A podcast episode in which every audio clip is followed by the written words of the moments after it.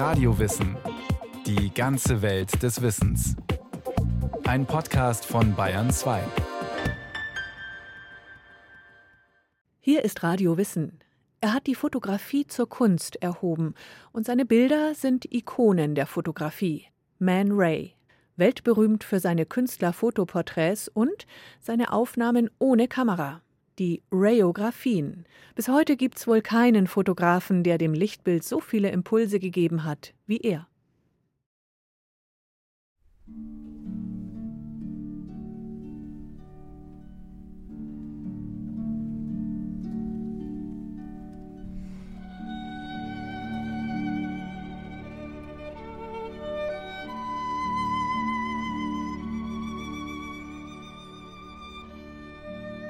Die Schwarz-Weiß-Fotografie zeigt den nackten Rücken einer Frau. Auf dem Kopf trägt sie einen Turban. Ein beliebtes Motiv der Aktmalerei. Der französische Maler Jean-Auguste Dominique Ingres, einer der Meister des französischen Klassizismus im 19. Jahrhundert, hat es dutzendfach erschaffen. Er hatte für das Motiv offensichtlich eine Art Obsession. Nackte Frauenrücken zu porträtieren war Ingres Steckenpferd. Mit einem Augenzwinkern scheint daher der Titel der etwa 60 Jahre später entstandenen Fotografie aus dem Jahr 1924 gewählt: Le Violon d'Ingres. Diese berühmte Aufnahme eines weiblichen Rückens, eines nackten Rückens. Auf diesen Rücken montiert er dann Schalllöcher, also diese F-Löcher einer Geige und es heißt eben Violon d'Ingres, also die Geige von Ingres dann. Im Französischen bedeutet Violon d'Ingres zugleich Steckenpferd oder Hobby. So wird hier nicht nur ein klassisches Motiv der Malerei mit den Mitteln der Fotografie aufgegriffen, sondern die Bearbeitung der Aufnahme verwandelt den weiblichen Akt in ein Musikinstrument, in den perfekten Violinenkörper. Das ist natürlich schon ein sehr, ja, ein chauvinistischer Blick auf die Frau, die eben auch zum Objekt gemacht wird, ja, der Frauenkörper, der zum Geigenkörper gemacht wird.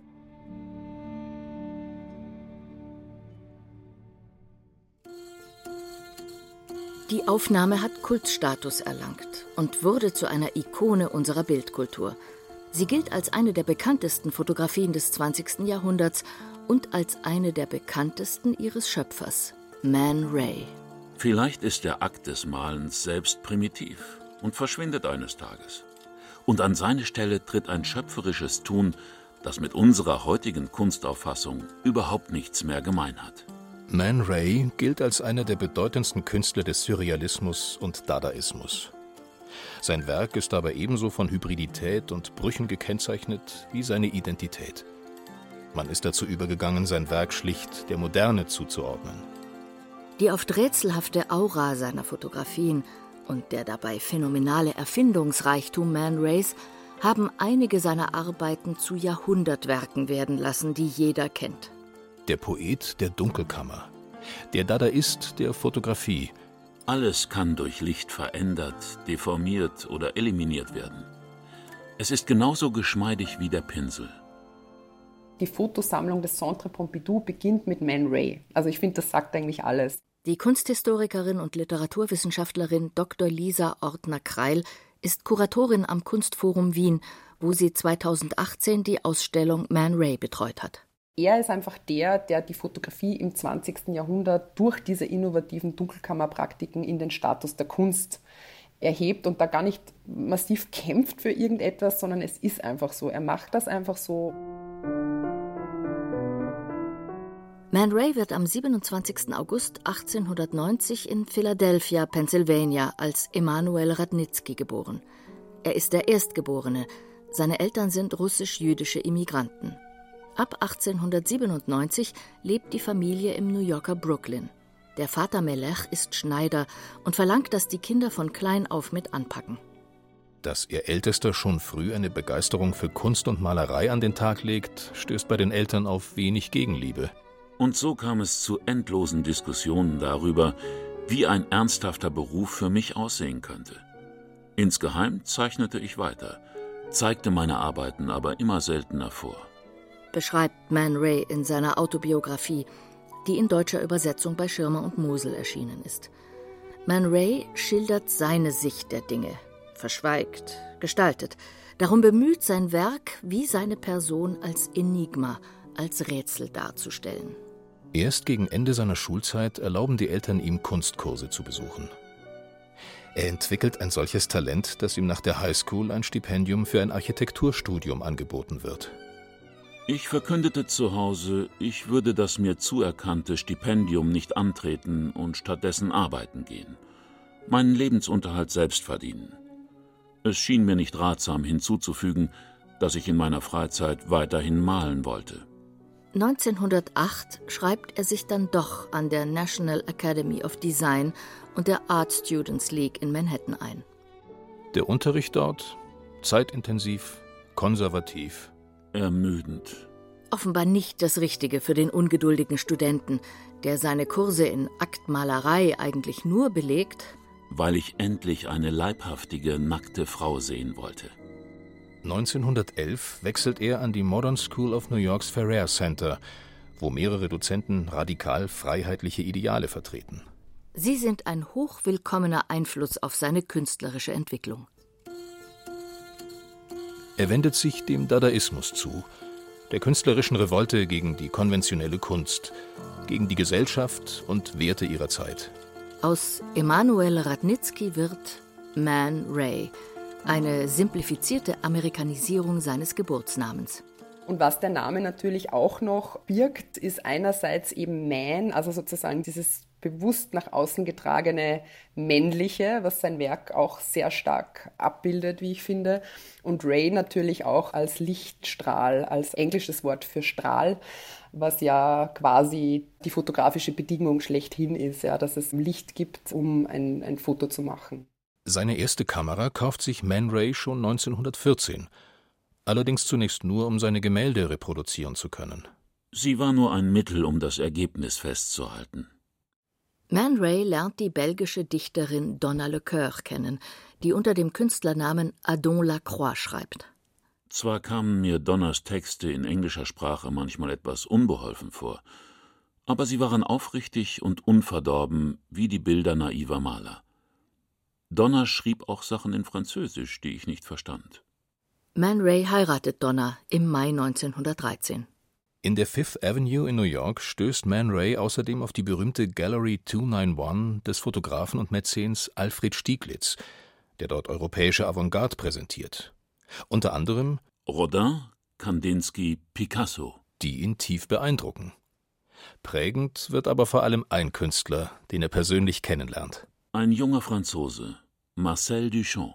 Wegbereiter des Dadaismus und Surrealismus, Mitbegründer der Konzeptkunst und weltberühmt für seine Objets trouvés, auch Ready-Made genannt.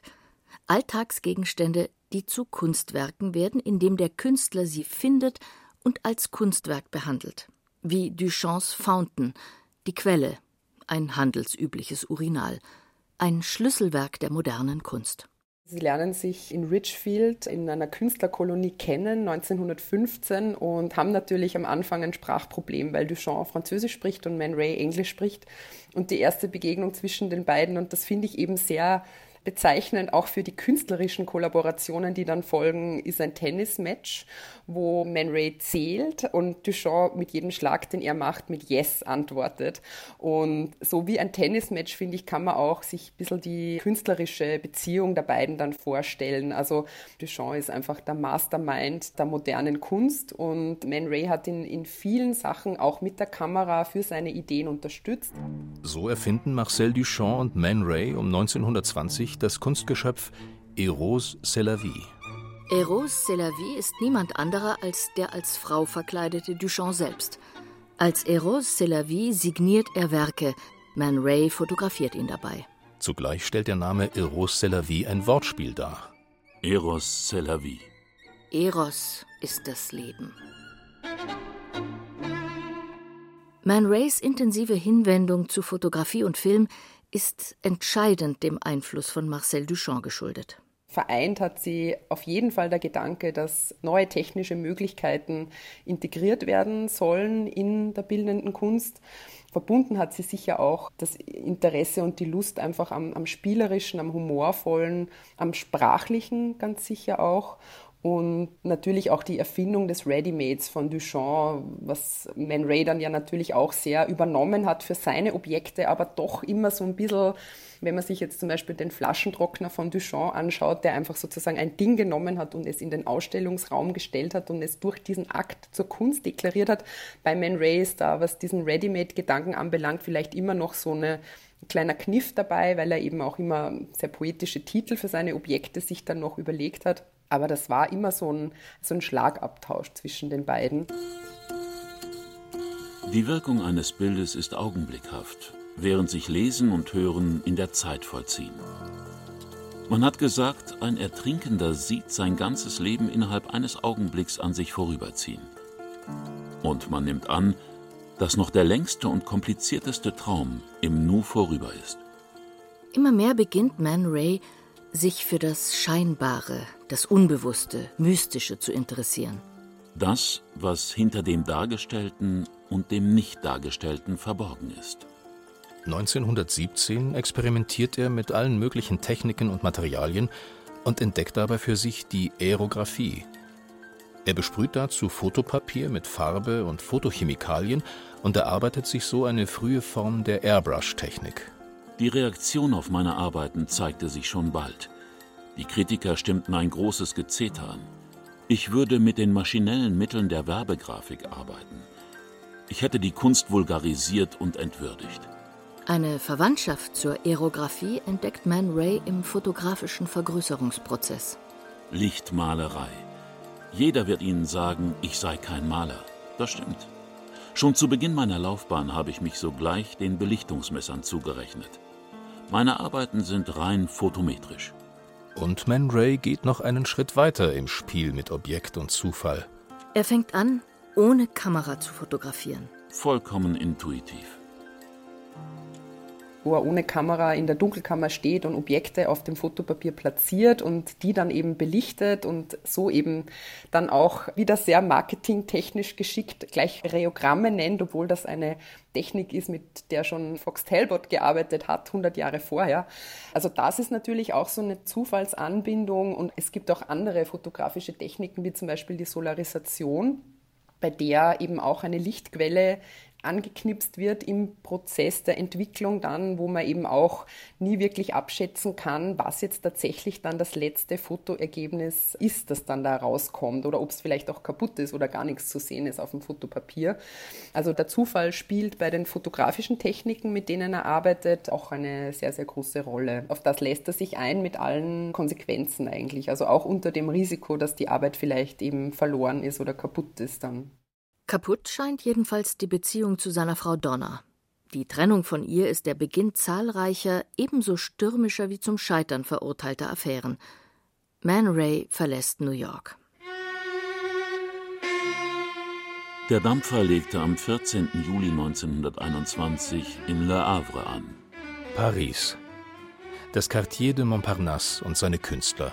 Salvador Dali, Matisse, Piet Mondrian, Max Ernst, Juan Miró, Yves Tanguy. Die meisten von ihnen hat Man Ray fotografisch porträtiert. Bei der Eingewöhnung in die neue Umgebung war mir Duchamp als Führer und Ratgeber sehr behilflich. Man Ray verzichtet gänzlich auf einen Wettkampf mit all den Malern. Er fotografiert. Sein Studio wird bald zum Künstlertreff.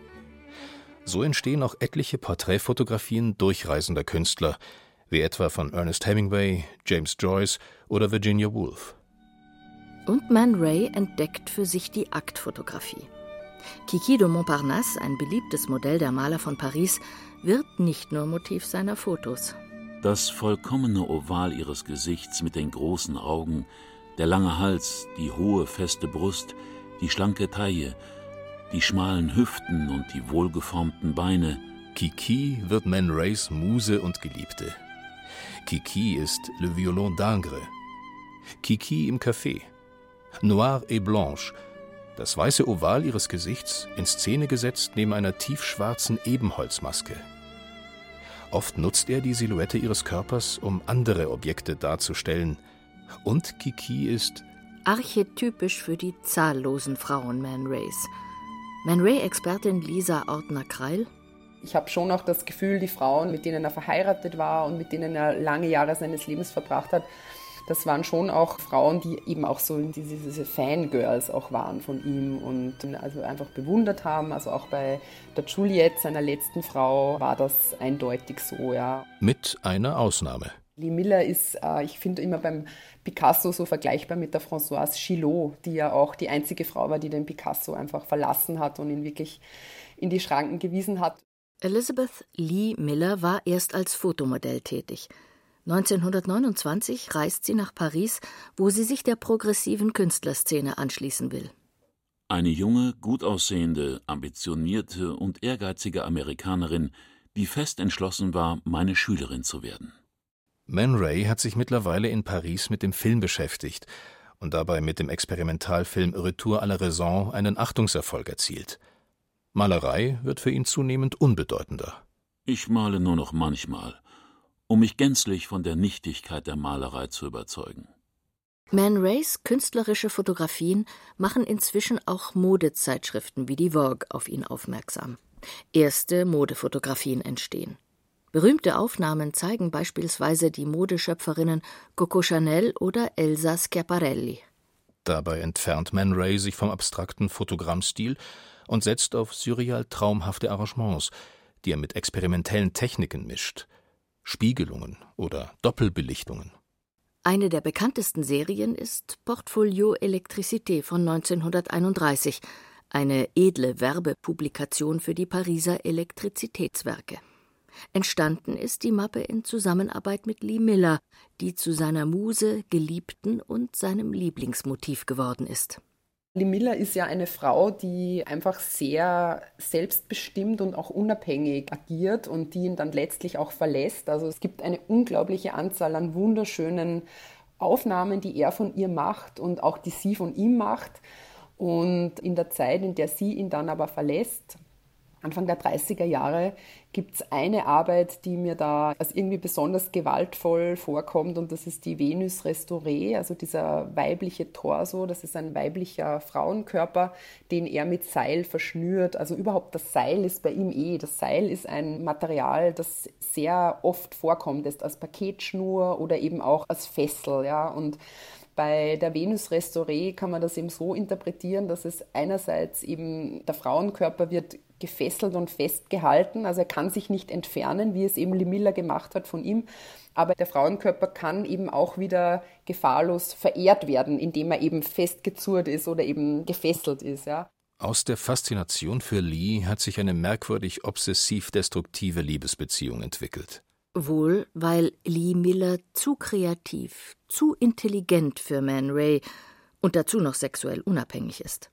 Sie wird als Fotografin und Fotojournalistin später einige der wichtigsten Aufnahmen des 20. Jahrhunderts machen. Als Kriegsjournalistin liefert sie Bilddokumente von der Invasion der Alliierten und dokumentiert die Befreiung der Konzentrationslager Buchenwald und Dachau. Nachdem Lee Miller ihn 1932 verlassen hat, entsteht Man Rays berühmte Fotografie Tears, auf der er die Augen eines Models im Close-up falsche Tränen aus Glas weinen lässt. Man Rays routinierte Modefotografien bleiben zwar kommerziell erfolgreich, doch insgesamt fehlen ihm nach der Trennung von Lee Miller lange Zeit die kreativen Impulse. Als 1940 die deutschen Besatzer Paris immer näher kommen, ergreift er mit zahllosen anderen die Flucht. Wir gelangten nach Hollywood, das mir wie eine Stadt am Rande der Zivilisation vorkam. Man Ray hofft im Filmgeschäft Fuß zu fassen. Aber mein Ansatz beim Filmen war ein vollkommen anderer als das, was die Industrie und die Öffentlichkeit von mir erwartete. Man Ray hält ab und an Vorlesungen über Dadaismus und Surrealismus und widmet sich der Objektkunst. Er nennt sie Objects of My Affection. Die neuen Arbeiten beweisen Humor und Selbstironie. So bezeichnet Man Ray das Objekt Silent Harp von 1944, bestehend aus einem Geigenhals, als Violon d'Ingres eines frustrierten Musikers. Er kann Farbe so selbstverständlich hören, wie er Töne sehen kann. Insgesamt empfindet Man Ray die Resonanz des Publikums in den USA jedoch als enttäuschend. Er sehnt sich nach Paris, so wie es den Verbrecher an den Schauplatz seines Verbrechens lockt. 1951 kehrt er mit seiner neuen Frau Juliet an die Seine zurück. Die Tänzerin, die auch als Model arbeitet, hat er in einem Nachtclub in Los Angeles kennengelernt und 1946 geheiratet. Man Ray ist zu Hause angekommen. Es wird ruhiger um ihn. Er widmet sich abstrakten Variationen und Reproduktionen früherer Arbeiten. Man Rays Werk umfasst Gemälde, Skulpturen und Filme. Bis heute gibt es wohl keinen Fotografen, der dem Lichtbild so viele Impulse gegeben hat wie er. Ich fotografiere nicht die Natur, ich fotografiere meine Visionen. Man Ray stirbt am 18. November 1976 im Alter von 86 Jahren. Er wird auf dem Cimetière Montparnasse beigesetzt. Ich denke, dass wir einfach in einem Zeitalter leben, in dem jeder die Kamera in der Hosentasche hat und Fotos macht und die hochlädt und die verbreitet und einfach die Fotografie ein riesengroßer Teil unser aller Leben einfach ist und es einfach dementsprechend eine unübersichtliche Anzahl an Fotos gibt, die jeden Tag rausgespült werden und es gerade in so einer Zeit wie der unsrigen, wo es einfach diese Unzahl an fotografischen Bildern gibt, es, glaube ich, trotzdem immer noch auf die Bilder ankommt, die, die bleiben. Ja? Und das ist etwas, was, glaube ich, Man Ray als erster Künstler des 20. Jahrhunderts wirklich geschafft hat.